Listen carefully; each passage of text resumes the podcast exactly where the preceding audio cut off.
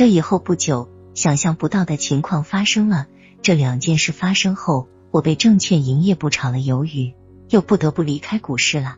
一是那个上千万的大户，他打我坏主意没成功，心里窝着火，加上六二四行情时涨停板追买一千七百四十点左右高位套牢，损失了一百多万，因此他要报复我。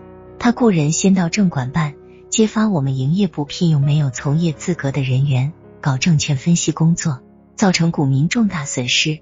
虽然证管办来查时，经理已正在准备参加考试，和我不是正式营业部员工，如年底拿不到证立即辞退等话语，把证管办人挡住了。但经理对我讲，今后不要再出事了，不然就只好按证管办的意思办了。我说好，但接着没几天出的事更大了。那个大户见告我没见效，就找经理讲，他要转户去其他营业部，他可是该营业部最大的客户。这下经理慌了，赶快劝阻他，请他吃饭。在市区一家豪华饭店包间内，他对经理讲，其实他也不想转户，只是霞妹要离开这个营业部，说带他到其他营业部去。经理这下火了，当天晚上就打电话找我，质问我为什么敢吃里八外。并在第二天早上班前会上对全体员工不点名讲，我们营业部有内奸，但经理好像还没有开除我的意思。又停了两天，公司来营业部查账，回去后向领导汇报说，这个营业部没经过公司同意，擅自增加了一名员工，且工资也不清楚从哪个渠道弄钱给发的。公司老总马上把营业部叫去了，营业部经理瞒不住，只好实话实说。承认工资是挪用的办公经费，老总说：“看来经费给你营业部是不是太多了？要经理立即辞退我，并减少该营业部办公费用百分之十五，以示惩罚。”可想而知，本来经理就对我不满了，回来当天就把我给炒了。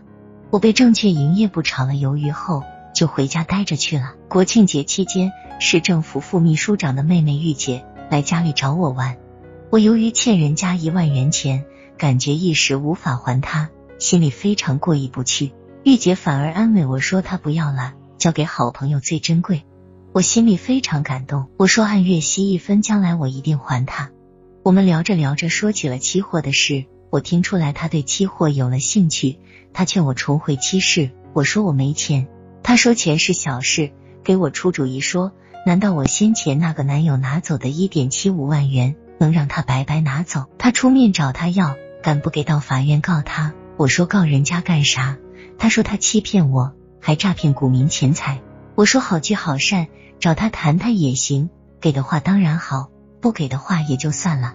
其实也没诈骗问题，人家杨先生咨询还收费，咱们也不能学雷锋光干活不吃饭吧？玉姐果然去找他了，我也不知道他与他怎样交涉的，反正是把他的手提电脑给弄过来了。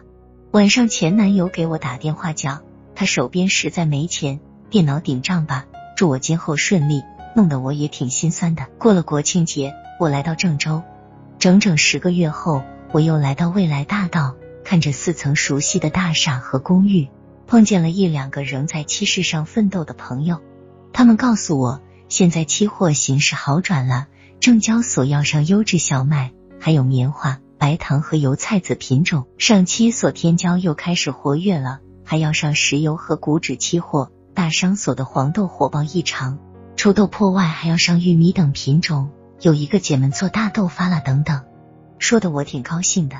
我决定在没有找到合适的工作之前重回七市上代，也许会另有一番景象吧。回家准备一下再来。回到家，我首先考虑的是钱的问题。我身边现金只有不到六千元，这是无法去那个营业部开户的。好在我们市里有人搞二级代理，只要够做一手单，他们都同意我去做，所以可以这样重新开始。但主要是需要对期货重新熟悉一遍，我就白天交易时间跑到二级机构看盘，并把河南中汽的免费大复兴软件下载到我的手提电脑里。休息日和平时晚上分析行情，我按那位杨先生讲的制定了一个交易纪律。这个交易纪律我称为期货交易约法三章，其实很简单的三条执行交易方法，没几句话。我把它现在讲给大家。我定的交易纪律是这样的：期货交易自我约法。第一条，自律、耐心、诚实待时。没有交易时机，要学会休息和等待；有了交易机会，要大胆交易。趋势是唯一的朋友。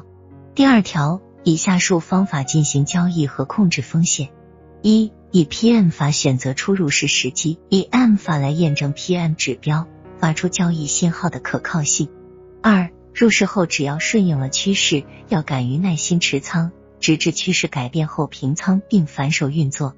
三持仓立场如连续三天被套，则立即检查是否为逆势而为，如是则坚决斩仓并反手。第三条，资金管理上严格控制头寸使用。一入市资金控制在不超过百分之五十。二停仓后盈利资金的百分之五十退出期市。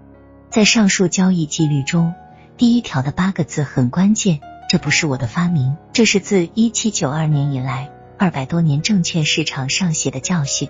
一位法国期货证券大师总结了一八八一年以来一百多年这个行业历史时说：“我们抛开那大多数在证券道路上倒下去的人不说，却把那些少数成功者的经验、尤其教训总结来看，发现他们虽然成功的方法多种多样，但有一个共同点，那就是八个字：自律、耐心、诚实待时。”是就是趋势，时就是时机。强者创造机会，智者发现机会，弱者等待机会。我就把这八个字当成纪律，当成座右铭去执行。我相信，经过两年多磨练，摔打的我一定能做到。